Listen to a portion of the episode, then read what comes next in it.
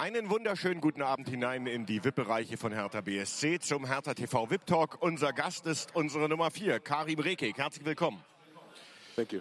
Wir sprechen Englisch, aber wir haben gerade eben besprochen, oder besser gesagt, Karim hat mir versprochen, nächstes Jahr machen wir den VIP Talk auf Deutsch. Ich bin sehr gespannt. What a strange match with a very disappointing finish. Uh, your statement for the game, Karim. Ich habe gesagt, äh, ein sehr eigenartiges Spiel mit einem sehr unbefriedigenden Ende. Äh, was sagt er dazu? I think we played a very good first half. Uh, we started good in the second, but we are a little bit unlucky. I think for, for if you look all the game, then we were the better team. But uh, as you have seen, it was very unlucky in the last minute that they, that they scored this free kick. Okay, er hat gesagt, äh, vor allen Dingen in der ersten Halbzeit haben wir ein richtig gutes Spiel gemacht. Wir haben auch in der zweiten Halbzeit äh, sind wir gut reingekommen und haben eigentlich vor allen Dingen am Ende, wenn man halt in der aller, allerletzten Minute so ein Ding schluckt, dann äh, ist das halt vor allen Dingen unglücklich. You have been booked very early in the game. So I wondered what is, uh, so how does it influence your game uh, playing with a yellow card after 10 minutes? No, I've played uh, enough games to, to, to learn how to play with a yellow card. I mean, uh, it's not it's not for me. It, for me, it's not difficult to play with the yellow card. I know I know how to play after it, and um, no, I have no problem with it. Okay, also ich habe ihn, er ist sehr früh verwarnt worden. Nach zehn Minuten hat er ungefähr eine gelbe Karte bekommen und ich habe ihn gefragt, wie er damit umgeht, ob das irgendeinen Einfluss auf sein Spiel hat. Und da hat er gesagt, äh, nee, er ist jetzt schon so lange dabei, das ist eigentlich kein Problem. Ähm, und war auch gar nicht so sehr in seinem Kopf drin. So what was the game plan for, for that match? In the first half, I think you, you played a nearly a perfect game, maybe except uh, that you didn't score more goals than one. Yeah, that's very true. I think the game plan was to, to press high, to get the ball, to play our own game, so that they have to react to us and we don't react to them, so that we have to, we are the boss on the pitch. Um, it was a little bit unlucky. The free kick from Duda was beautiful, but uh, if it went in, I think for sure we win the game.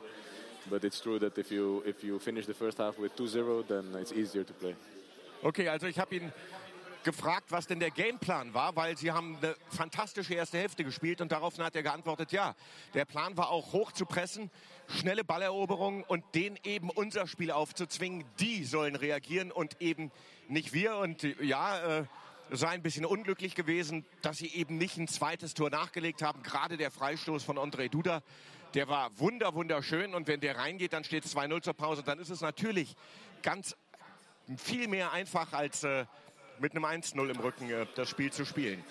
And what was the plan for the second half? For, for me, it, it looked like you, you want to make sure that they don't score and uh, you want to go on fast breaks. The first part of the plan worked out, but the second one, the fast breaks, um, did not work out. Is that true? No, I don't think you can say that it didn't work out because they had almost no chances. It is true that they had more the ball. We were a little bit behind. Um, so for the spectators, if you look at the game, it looks like that they have the control, and that was true.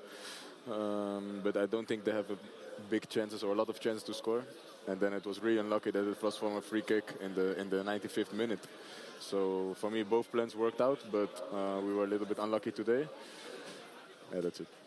Okay, also ich habe ihn gefragt, wie denn der Plan für die zweite Hälfte war, weil da sah es für mich so aus, dass sie halt hinten sicher stehen wollten und vorne Konter setzen wollten. Hinten sicher, das standen sie, aber die Konter, die sind halt nicht gekommen. Und er sagt, ja, das ist aber auch nur die halbe Wahrheit, weil eigentlich haben wir so gut verteidigt, dass Bremen überhaupt nicht aufs Tor geschossen hat und überhaupt zu keinen Abschlüssen gekommen ist. Und äh, wenn man dann eben in der 95. so einen Freistoß schluckt, dann ist das vor allen Dingen unglücklich. So, make a point after the game uh, versus Werder Bremen and uh, look forward. It's uh, not going to be easier next week, so you have to go to Bayern. How uh, does your week look uh, the next upcoming week? Yeah, it's a beautiful game against Bayern again. Uh, I feel like we only play against Bayern this season, but no, I'm looking forward to this game. This week is going to be first recovery, uh, first two days, and after we, we, we make a plan to to go there and uh, go away with at least one point. But uh, I know our team, and uh, for sure we want to win there. Okay.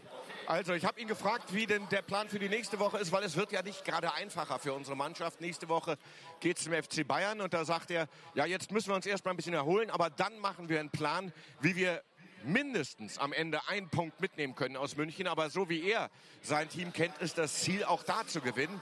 Und ich glaube, da würden wir alle unterschreiben. Um, so, uh, what influence has uh, the, the, the fact that you played very well against Bayern the last years? Uh, also in Bayern, is it in your mind? Is it uh, for the self-confidence uh, something important?